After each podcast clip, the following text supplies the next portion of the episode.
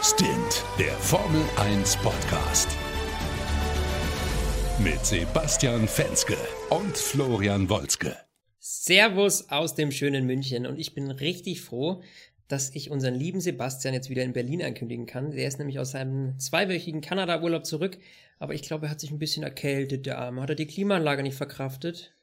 Ey, das ist echt nicht easy, wenn du da irgendwie aus 30 Grad total durchgeschwitzt in so einen Flieger steigst und dann neun Stunden lang durchgekühlt wirst. Da kann man auch ein bisschen durchhängen. Und auch, ja, von mir auch liebe Grüße an die Zuhörer. Endlich sind wir wieder so halb vereint, wenigstens äh, auf dem gleichen Kontinent. Und jetzt können wir wieder endlich Shows rausballern. Diesmal ein bisschen später, aber das lag halt ein bisschen an meinen Flügen. Und an seinem leichten Männerschnupfen. nee, ich habe mir sagen lassen, Klimaanlagenschnupfen heißt das offiziell. Das gibt es nur wirklich als Fachterminus. Ach, ehrlich. Und was machen unsere ganzen Formel-1-Fahrer, die äh, aus einem 40-Grad-Cockpit steigen und danach in den Flieger müssen? Und das alle zwei Wochen? Ja, aber ganz ehrlich, wenn die einen Privatflieger haben, so wie Lewis Hamilton seine rote Rakete, die er immer wieder bei Instagram postet, ganz ehrlich, da kann er bestimmt auch selber entscheiden, welche Temperatur er da möchte. Okay, gut, da gebe ich dir recht. Aber die ganzen Mechaniker und so, ne? Hm? Ja, ja, ja, ja. ja. Da kenne ich mich jetzt nicht so aus, wer da Schnupfen hat. Das ist mir aber auch relativ egal. gut, ja, ich wollte mal sagen, ähm, das Rennen in Ungarn stand ganz im Zeichen ähm, von Stallordern. Zumindest bei Mercedes und Ferrari, würde ich sagen, oder? Ja, wir hatten äh, auf jeden Fall einiges äh, zu sehen, beziehungsweise auch zu hören über den Boxenfunk. Aber wir hatten auch wieder ein mega spannendes Mittelfeld. Also da war mal wieder irgendwie alles mit bei. Wo wollen wir anfangen? Irgendwie beim Start oder wollen wir gleich die Teams besprechen oder? Na, ich würde sagen, fangen wir beim Spannendsten an und ich finde, das ist echt diese Stallregie-Geschichte, die doch bei beiden Teams irgendwie äh, ziemlich akut war, würde ich sagen. Und man merkte da irgendwie so richtig, finde ich, dass es jetzt in die heiße Phase geht. Die liegen punktemäßig sehr nah beieinander. Und ähm, ja, dementsprechend äh, hat man zumindest bei Mercedes, muss ich wirklich sagen, dann gegen Ende nochmal ähm, das Versprechen eingelöst und äh, Hamilton äh, wieder zurückfallen lassen, Bottas vorgelassen. Das fand ich schon, hätte ich nicht erwartet, sagen wir es mal so. Ich hätte es wirklich nicht erwartet, oder? Also ich habe es auch nicht erwartet. Auf der einen Seite natürlich von Mercedes nicht, weil die ja ganz klar ein Siegerteam sind und ihren Titel verteidigen wollen.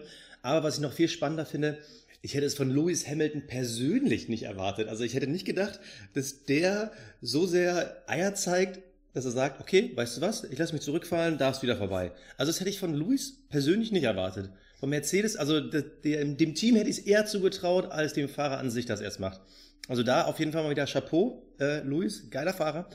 Ähm, ja, aber auf der anderen Seite bei Ferrari die Stallorder, äh, ja, also man kann es nachvollziehen. Mercedes hat ja noch zwei Feuer, äh, nee, zwei Eisen im Feuer. Ferrari ja rein technisch auch, aber irgendwie kann man eigentlich nicht mehr sagen, dass Kimi im WM-Rennen mit bei ist. Deshalb war es da taktisch schon cleverer. Ob das von Mercedes clever ist oder nicht, das kannst du mir gleich mal sagen. Aber von Ferrari-Seite aus war es so schon clever und auf die Gefahr hin, dass Vettel auch wirklich überholt wird durch seine äh, schiefe Lenkung, die er da hatte, war es in sich auch schon richtig von Ferrari, das so zu machen. Aber die Frage ist halt, war es von Mercedes richtig, das so zu machen? Und das darfst du jetzt beantworten. Naja, also ich würde mal sagen, die Optionen waren begrenzt. Ob das, ob das die richtige Entscheidung war, das werden wir letzten Endes erst ganz am Ende der Saison sehen, wenn wir wissen, wer Weltmeister ist. Nämlich, wenn es da dann genau um diese drei Punkte geht, ja, dann ähm, können sie sich ordentlich ins Knie beißen bei Mercedes. Andererseits der Imageverlust, ja, den die den das Ganze davongetragen hätte, wenn äh, Hamilton vorne geblieben wäre. Obwohl man ja mehrfach über Boxenfunk schon angekündigt hat, du kriegst jetzt fünf Runden, wenn du den Raikön dann nicht packst, dann musst du Bottas wieder vorlassen. Er hat ja dann nicht nur fünf Runden bekommen, sondern äh, insgesamt zehn Runden oder elf Runden waren es dann letztlich, mhm. ähm, die ja die Möglichkeit hatte, Raikön äh, zu überholen. Er kam nicht ran. Also letzten Endes faire Geschichte, äh, sportlich fair. Er hatte ja dann auch im Nachhinein im Interview gesagt, dass er den WM-Titel gerne fair und äh, gewinnen möchte, weil auch nur dann das den richtigen Wert für ihn hätte. Was ich nachvollziehen kann und auch äh, vollkommen verstehen kann. Aus Teamsicht ist es natürlich so, dass die sagen würden, natürlich, wir versuchen irgendwie alles, um den Weltmeistertitel wieder zu holen. Aber du darfst ja nicht vergessen, da hängen, diesen Sport wird es ohne die Fans nicht geben.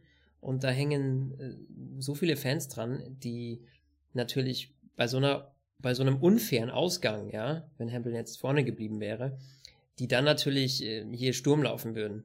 Und ich glaube, diesem Shitstorm wollte man ein bisschen entgehen, ja, auch wenn das vielleicht intern äh, ja vielleicht nicht so gewollt war, glaube ich, kam man nicht drum rum, um das Ganze dann äh, so enden zu lassen.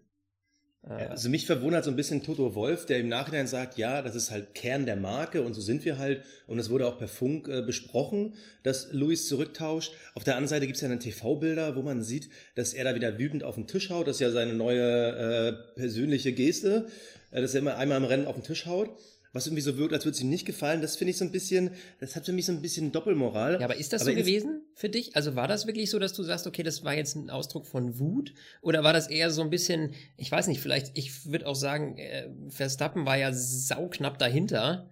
Und ich glaube, dass die echt Glück hatten, dass das noch so ausgegangen ist. Und das glaube ich, das könnte man auch als eher so, boah, gerade noch mal gut gegangen äh, Geste sehen. Ja, das glaube ich nicht. Also Lewis Hamilton ist ja kein Vollhonk, äh, der nicht einschätzen kann, wie schnell man da eine Kurve fährt.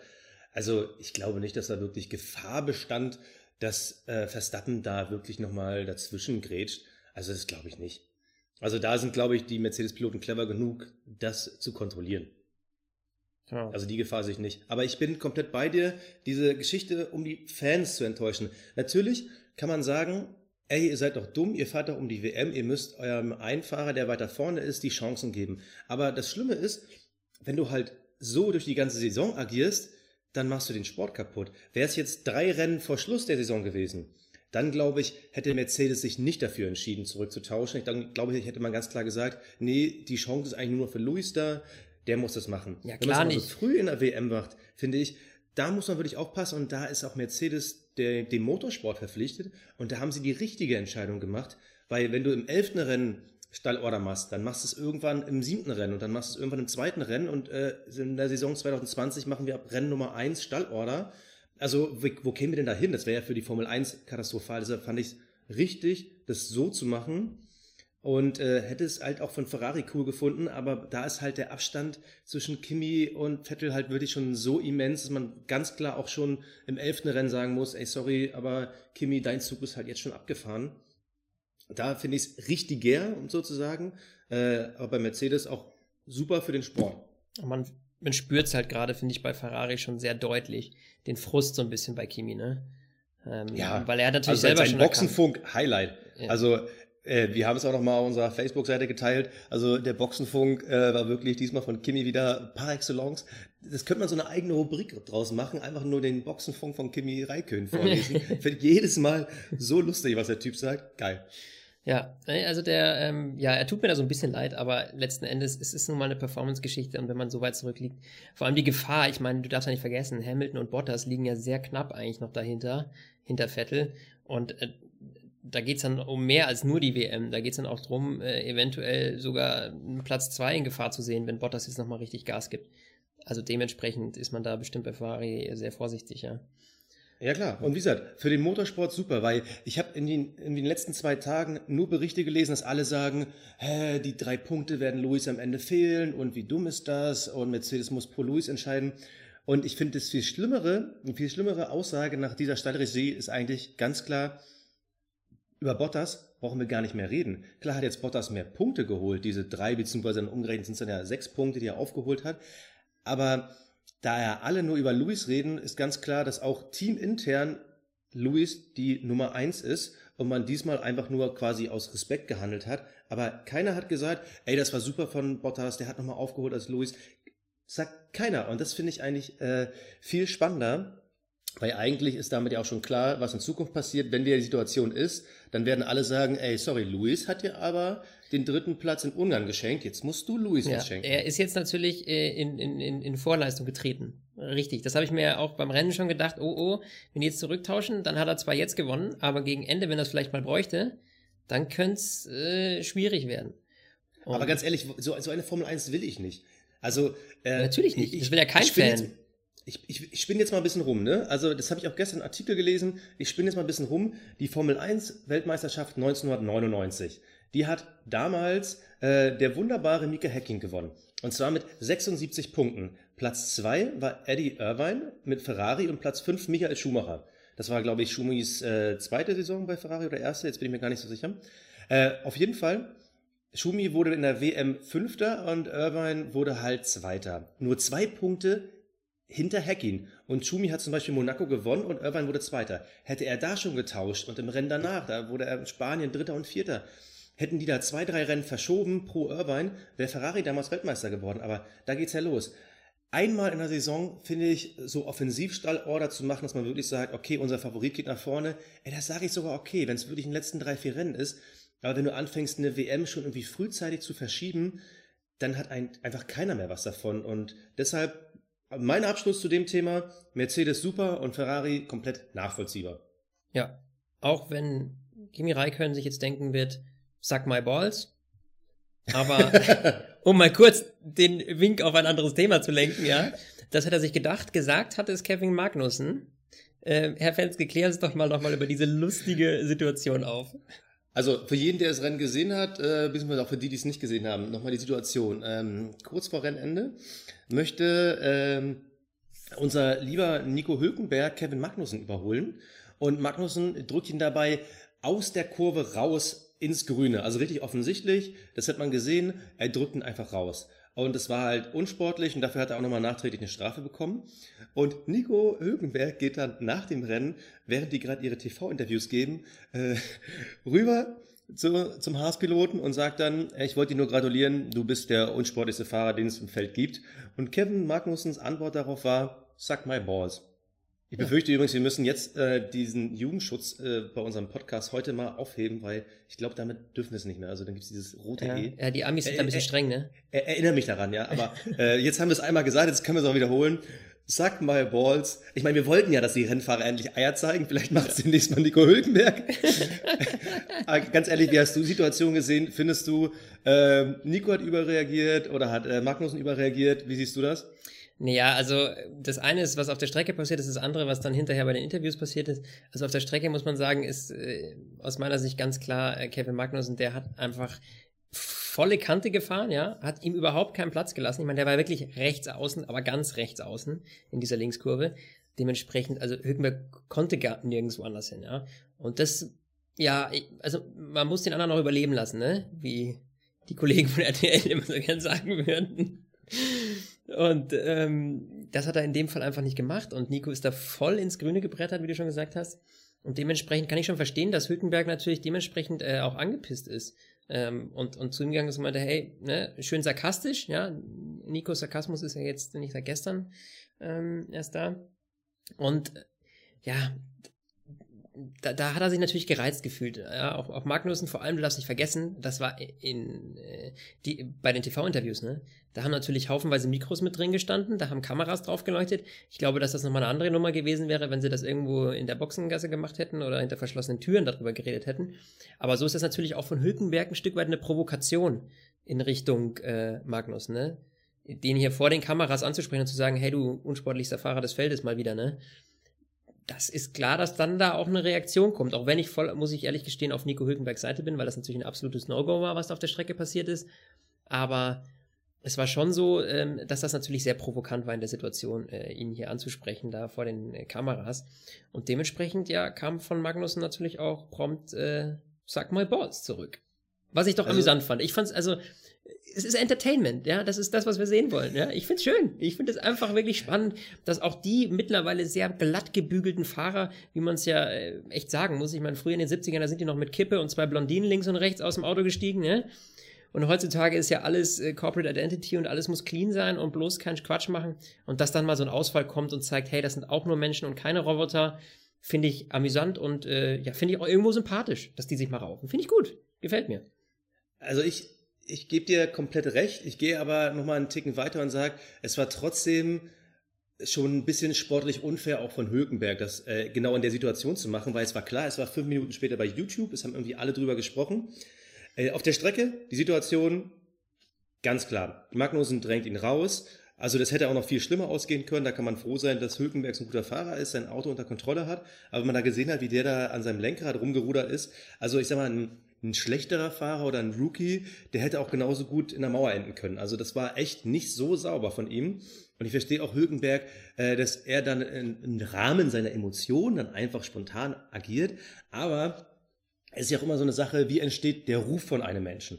Und indem er vor der laufenden Kamera, vor der ganzen Welt sagt, du bist der unsportlichste Fahrer im Feld, bleibt das auch bei jedem Zuschauer und bei jedem Fan so ein bisschen, Fan so ein bisschen hängen, dieses, ah, also der hält den Magnussen für den ersten Fahrer im Feld, das gucke ich mir jetzt mal genauer an und wenn Magnussen das nächste Mal irgendwas macht, ich sage es mal, ich vergleiche es mal mit, äh, mit Quiert, äh, dem ja dieser Ruf jetzt schon ewig folgt, also ich glaube, das hat Hülkenberg auch ein bisschen beabsichtigt, den Ruf von Magnussen ein bisschen kaputt zu machen, weil Magnussen wiederum ja ganz klar gesagt hat, ey, Nico soll sich mal ein bisschen zusammenreißen. Der hat wiederum in der ersten Kurve meinen Teamkollegen rausgedrängt. Das stimmt auch. Wobei kein Platz Aber, war. Da war kein Platz. Also, der, ja, also, also das, das, das war nochmal ein andere. normaler Rennunfall. Ja. Da kann man nichts, das ist halt passiert. Ja, da gebe ich dir recht. Aber Deshalb glaubst du, auch dass die Reaktion von Magnussen, also ich kann es komplett verstehen und wie du gesagt hast, also die, diese Emotionen wollen wir sehen und das finde ich ja so geil. Wir haben ja nicht nur das spannendste Mittelfeld irgendwie gefühlt aller Zeiten, sondern auch die spannendsten Fights im Mittelfeld. Also da ist ja irgendwie in jedem Team gibt's da irgendwie Rangeleien unter den Fahrern im Mittelfeld. Also ich finde es einfach nur geil. Ja, ich finde auch, ich, ich, ich, weiß nicht, ich kann ehrlich gesagt Hülkenberg, äh, mir fällt es immer schwieriger, ihn so einzuschätzen, so als Mensch. Also Ja. ich empfinde es so, ich weiß nicht, ist er, ist er, ist er so link, dass er so, weißt du, war, war die Situation link, dass er sagt, okay, ich gehe jetzt bewusst dahin, wenn die TV-Kameras sind und schwärze ihn da an? Oder war das einfach Ja. nur überbrausende Emotionen? Ja, nee, also das war schon Link. Natürlich, wir sehen es jetzt ein bisschen aus der deutschen Fanbrille, aber klar war das Link, weil er selber wollte ja nach dem Rennen, oder ich glaube, er war es sogar auch nochmal zu den Stewards gehen und sich da beschweren.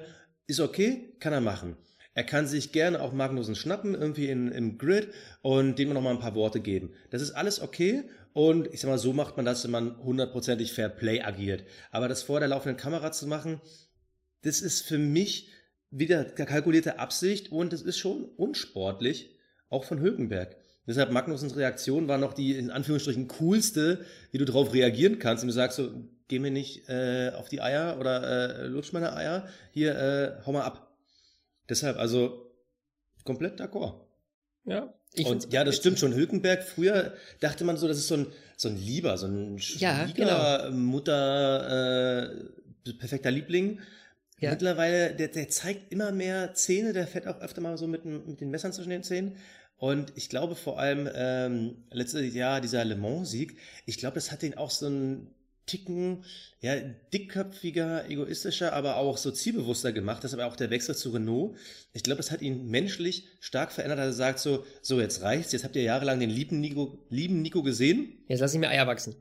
Ja, jetzt, die, die ich demnächst mal den Magnussen zeige. Sorry, aber so. diese, diese, das geht immer mehr. Das geht immer, ich weiß nicht, mir fallen da immer mehr Sprüche zu ein. Nee, aber wirklich, äh, ich glaube, dass sich Nico da menschlich stark verändert hat und deshalb eben auch sein Move zu Renault und äh, ich glaube, wir werden einen anderen Nico Hülkenberg auch nach der Saisonpause sehen und vor allem auch einen ehrgeizigeren und ich hoffe für ihn auch deutlich erfolgreicheren. Ja, und ich, ich würde mir gerade so, wie er gerade jetzt ist, ne, diesem, mit dieser Angriffslust, würde ich ihn gerne in einem Top-Team sehen. Ihn gerne mit in diesem Fight, ne? Ja, aber er wird es, er wird nie in ein Top-Team kommen, dafür ist er auch zu alt. Das ist einfach klassisch so und aus diesem Grund ist er ja auch zu Renault gegangen. Also das werden wir im Sommer auch nochmal in unserem ähm, Halbzeit-Podcast besprechen. Der geht nächste Woche raus. Da reden wir in der Sommerpause mit fleißig Content. Da reden wir nochmal über alle Teams, über alle Fahrer. Äh, da können wir das Thema Renault noch mal genau unter die Lupe nehmen. Aber Fakt ist, er wird nie zu den Top 3 gehen. Deshalb hat er den, die Chance ergriffen, zu einem Werksteam zu gehen, zu Renault zu gehen. Und momentan sieht es aus, als würde es sich langsam bezahlt machen. Wir waren ja am Anfang der Saison skeptisch, aber mittlerweile sieht das ganz gut aus. Und wer weiß, wenn das so weitergeht, sehen wir ihn vielleicht äh, nächstes Jahr schon ab und zu mal auf dem Treppchen. Ja, fände ich eine schöne Sache. Würde mich freuen. Wen ich gerne auf dem Treppchen gesehen hätte und der für mich gefühlt Fahrer des Rennens, der wurde jetzt offiziell, ich glaube Kimi wurde es, aber für mich der Fahrer des Rennens, ich sag nur The Power of Dreams, Fernando, Fernando Alonso, Alonso. fährt die schnellste Runde in einem Formel 1 Grand Prix mit einem Honda Motor. Also, dass man das nochmal erleben kann, Wahnsinn. Ja. Also, ich muss sagen, ich war total begeistert. Man, es war schon, viele haben vermutet, ich, wir persönlich haben es auch vermutet, ähm, dass Honda stark sein wird, aber vor allem dieses Überholmanöver gegen Carlos Sainz Jr., von Alonso. Also da war ich schon echt mega begeistert. Ich muss sagen, McLaren, vor allem Alonso, starkes Wochenende. Beide, beide Fahrer an den Punkten. Du, du sagtest schon mal, man darf eigentlich fast nicht sagen stark von Honda, aber man muss schon fast sagen stark von McLaren, weil ähm, das war definitiv keine Motorleistung, die ihn da äh, zur schnellsten Runde verholfen hat, sondern die Streckenführung an sich. Ne? Das ist ja auch genau das gleiche gewesen, warum Ferrari äh, jetzt nochmal so stark gegenüber Mercedes im Qualifying auch äh, performen konnte. Das ist eine absolute ähm, ähm, Aero-Strecke. Hm, da geht es natürlich äh, voll um Downforce, schnelle Kurvengeschwindigkeiten. Und dementsprechend äh, konnten da auch mal die Ingenieure zeigen, was das Chassis bei McLaren Honda drauf hat. Und das war echt, also ich mich hat's am Anfang, ich war echt erstaunt, als ich ihn dann auch so weit vorne im Feld gesehen habe. Ich dachte mir so, okay, läuft langsam, ne? Ich hatte schon Angst, dass wir keine Witze mehr machen können. Aber mal abwarten, wir haben noch ein paar Rennen. Ich, ich, ich wollte gerade sagen, ich, ich baue da auf Honda, dass da noch einiges passiert. Aber äh, das Investment, äh, was vor allem Alonso getätigt hat in Silverstone, alle wichtigen Teile zu tauschen, um dann super frisch mit allen Motorteilen äh, in Ungarn an den Start zu gehen, das hat sich komplett bezahlt gemacht. Die Taktik ist komplett aufgegangen. Ich fand es super, was er geleistet hat. Und ich fand auch dieses Abschlussbild, wie der am Ende da in seinem Liegestuhl sitzt und allen Formel-1-Fans einen schönen Sommer wünscht. Also, klasse. Aber gleichzeitig erhöht dieser Erfolg auch wiederum den Druck auf Honda.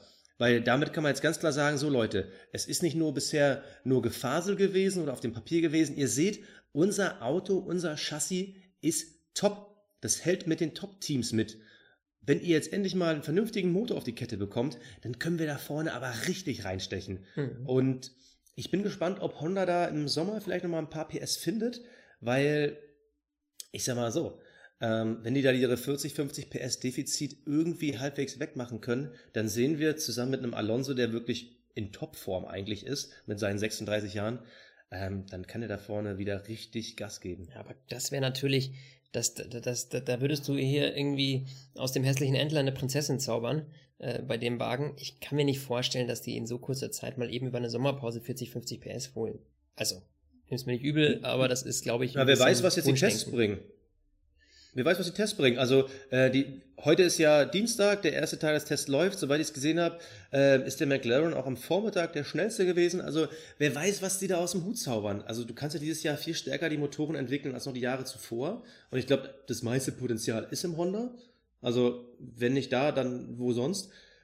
Also ich habe die noch nicht komplett aufgegeben. So ein bisschen Hoffnung, dass sie bis zum Ende der Saison auf jeden Fall ein vernünftiges Auto bauen, die Hoffnung besteht, weil du siehst ja auch an Renault, gut, bei dem war es eher chassisseitig, ähm, aber die haben ja auch schon einen Schritt nach vorne gemacht. Na dann äh, wäre doch mal Zeit wieder für eine neue Wette, Herr Wenske.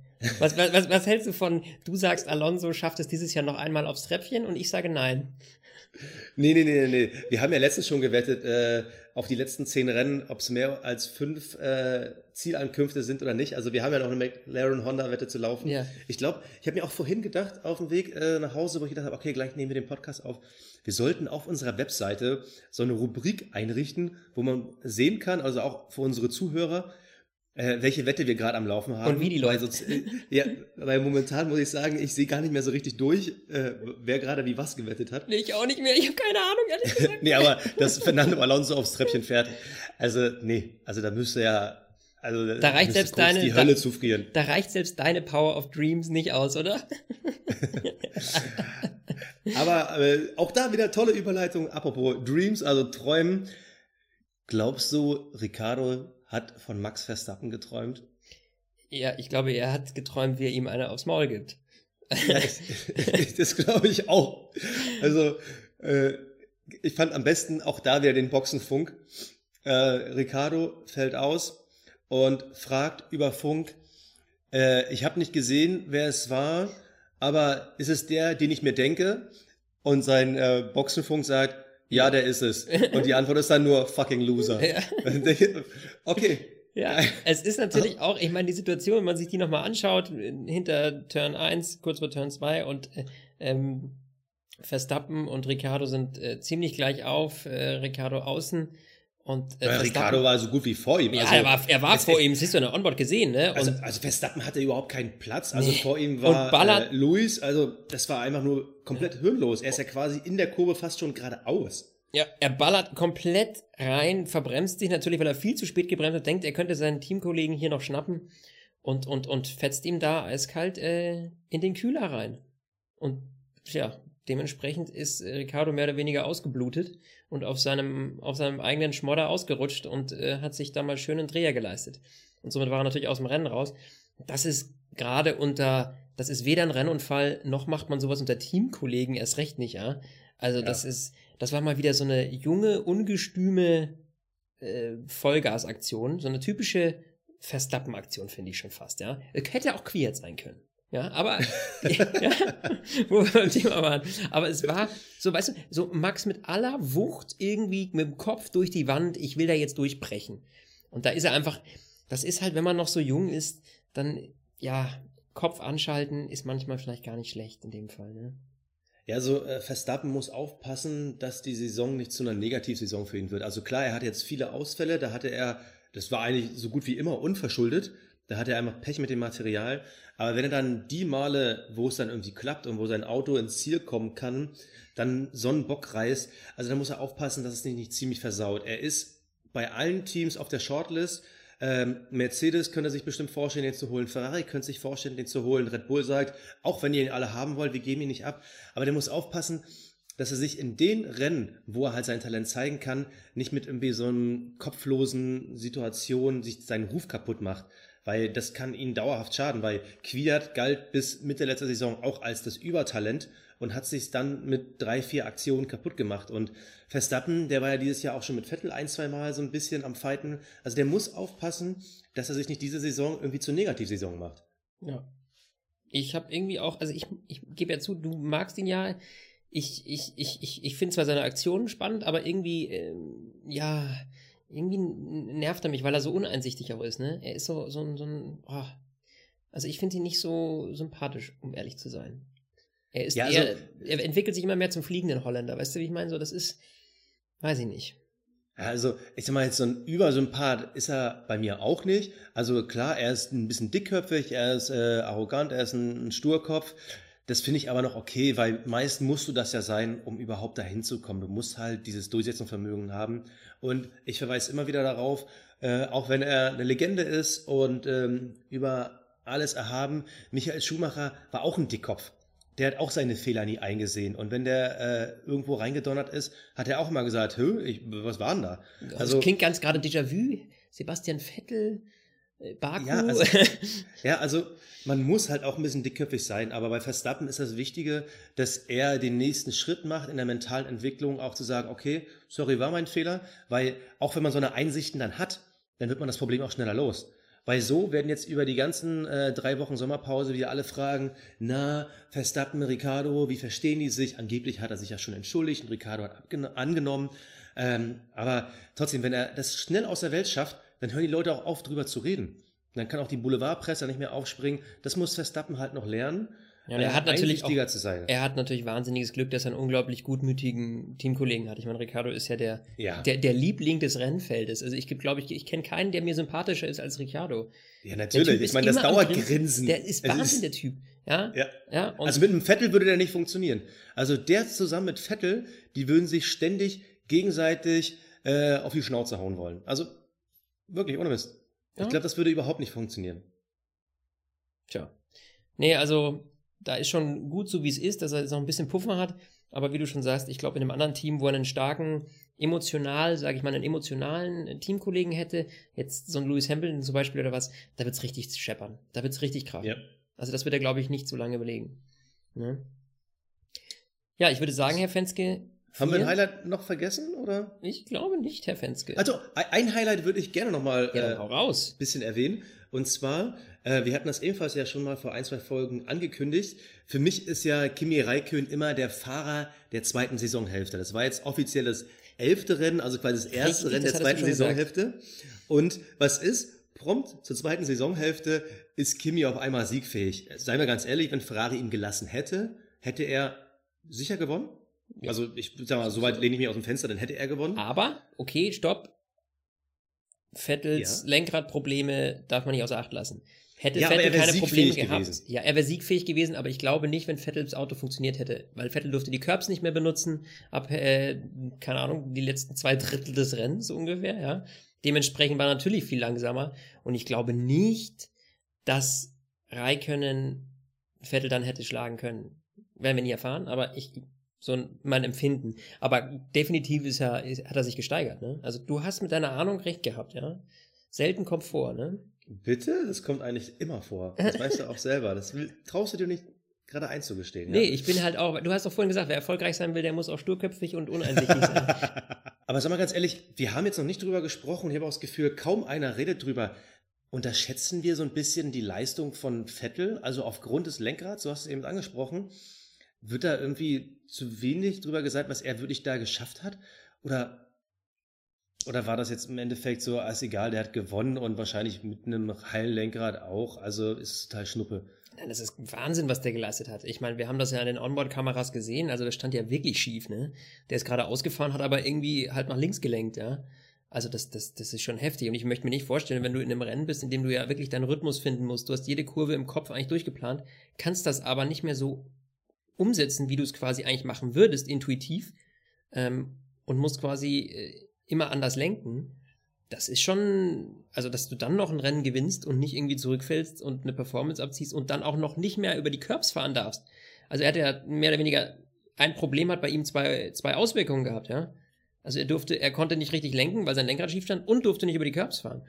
Und da, da, dann noch diese Leistung abzurufen und zu sagen, hey, ich, ich, ich, ich reiß das Ding noch, das finde ich schon, finde ich schon bemerkenswert. Aber Sebastian Vettel, du, der ist nicht, äh, der ist nicht ohne Grund hier äh, vierfacher Weltmeister, ja? Also. Ja, das stimmt. Nee, also ich muss auch sagen, äh, weil es mir überall ein bisschen zu kurz kommt, was Vettel da gemacht hat, ist wirklich eine großartige Leistung gewesen. Also man muss sich nur mal vorstellen, dass bei irgendwie seinem eigenen Auto das Lenkrad irgendwie so verbogen wäre und wie man dann fahren würde. Also man würde ja aus dem gewohnten Fahrverhalten raus und immer wieder das Lenkrad gerade stellen, dann fährt man schräg und also äh, großartige Leistung, vor allem weil es halt eine denkerische Leistung ist. Es ist ja nicht einfach so, dass man auch mal fünf Minuten sich ausruhen kann oder irgendwie auf anderen Rennstrecken, wo du auch mal lange geraden hast, wo du dich auch mal ein bisschen zurücknehmen kannst, ein bisschen durchpusten kannst. Nee, du hast eine Strecke, wo eine Kurve auf die andere folgt und dann auch noch solche Probleme. Also mega Respekt vor Vettel. Das hat er echt genial gemacht. Ja. Und ganz nebenbei die WM-Führung aufge aufgebaut. Äh, ausgebaut auf 14 Punkte. Nicht schlecht. Nee, und vor allem das Gute ist, ist es ja trotz der 14 Punkte immer noch so, dass das einfach noch alles komplett offen ist und dass es einfach nicht abzusehen ist, wer dieses Jahr den Titel holt. Ähm, und das ist äh, diese Spannung und das diesmal auch zwischen zwei Teams und nicht zwischen zwei Fahrern eines Teams, wie letztes Jahr zwischen Nico Rosberg und Lewis Hamilton. Das ist einfach dann wirklich, das ist, das ist das Racing, was ich sehen will. Ja, ansonsten äh, kleine Randaspekte, die man vielleicht noch erwähnen könnte zum Rennen. Äh, wir haben gesehen, bei den Saubers gab es das große Aero-Update. Hat einfach mal gar nicht funktioniert. Also ich glaube, bei Sauber kannst du auch aufhören, mittlerweile Geld irgendwie ins Auto von 2017 zu stecken. Mit dem Motor reißt du einfach gar nichts mehr. Ähm, die Toro Rossos haben es mal wieder geschafft. Äh, nicht, nicht die Toro Rossos, die Force Indias haben es mal wieder geschafft, mal wieder ineinander zu krachen. Also Sergio Perez und Esteban Ocon. Ich glaube, die werden einfach keine Kumpels mehr dieses Jahr. Äh, Stoffel van Dorn hat seinen ersten WM-Punkt geholt. War doch sein erster, ne? Genau. Äh, Finde ich auch super Leistung. Also der zeigt auch, dass er was drauf hat und das immer noch in einem McLaren in seinem ersten Jahr. Also mega Respekt. Ich glaube, da gibt es viele, die man schnell unterschätzt, weil sie einfach in einem, in, einem, in einem schlechten Auto sitzen. Also er ist ja nicht ohne Grund in die Formel 1 gekommen, ja. Und das ist eine solide Performance. Genauso wie wir auch erst dachten, okay, Lance Stroll, hm, Papas Liebling, hier, ne, Milliardärssohn und so, der kauft sich das Cockpit. Aber was der dann in Baku da geleistet hat, muss man wirklich sagen. Also die Jungs, die, die haben schon echt was auf dem Kasten. Aber wo, gut, aber wo du gerade Stroll erwähnst, die Williams an sich, also die bauen ja momentan echt von Rennen zu Rennen ab. Also auch klar, das war ja keine Highspeed-Strecke, dass es keine Williams-Superstrecke wird, okay. Aber dieses Mal ist Stroll 14. geworden, hinter ihm nur noch die beiden Saubers. Also bei Williams mache ich mir mittlerweile Gedanken. Ich meine, die Geschichte um Paul Di Resta, die war schon geil. Also äh, da ja. muss ich auch sagen, Respekt. Also für alle, die es nicht mitbekommen haben, äh, Felipe Massa konnte nicht fahren. Der hat kurzfristig sein Cockpit freigegeben und Paul Di Resta, der eigentlich als ähm, der war irgendwie äh, Motorsport-Experte für einen äh, Sender, ich weiß gar nicht, irgendwie für Sky oder so, und wurde dann spontan ins Cockpit gesetzt. Und für jemand, der da noch nie drin gesessen hat, war das echt eine mega Leistung. Ja, war vor allem, weil die 2017 Autos sich so unterscheiden von allem, was vorher da war. Diese Belastung auch auszuhalten, das, das, das fand ich schon eine bemerkenswerte Leistung. Ja, genauso wie in Monaco von, äh, von Button, weil du musst ja, und der konnte noch trainieren vorher. Paul Di Resta war ja nicht beim Training dabei. Ja, das ja nicht vergessen. Gut, gut, aber die Leistung von Di Resta sehe ich schon noch höher an als die von Button, weil Button ist ja immerhin bis zum letzten Jahr noch Ja, gefahren. Richtig. Ähm, da ist das, Schon was klar. die Wrestler gemacht hat, also äh, Chapeau. Ja. Und äh, nur ein Defekt hat ihn im Endeffekt aufgehalten. Ähm, also mega Leistung.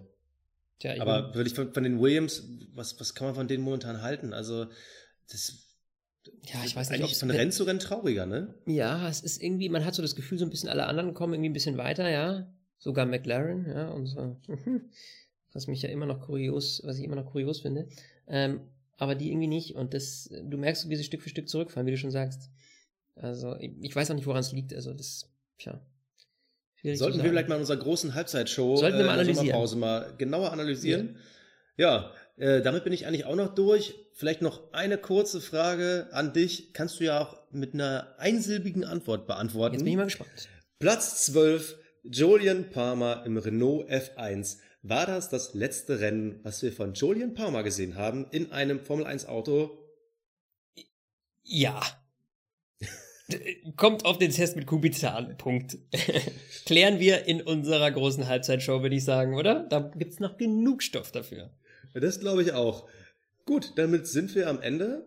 Aktuelle brennende News. Wüsste ich nicht mehr. Ähm, wir halten aber auf jeden Fall unsere Zuschauer, Zuschauer, Zuschauer. Zuschauer, ja. Das war gerade der Mix aus Zuschauern und Zuhörern. äh, wir halten euch auf jeden Fall auf dem Laufenden. Äh, wir posten natürlich sofort eine aktuelle Folge, wenn es brennende, packende News gibt. Ansonsten, nächste Woche Montag gibt's die erste Halbzeitshow. Da analysieren wir die Hinterbänkler und das Mittelfeld zur Saisonhälfte.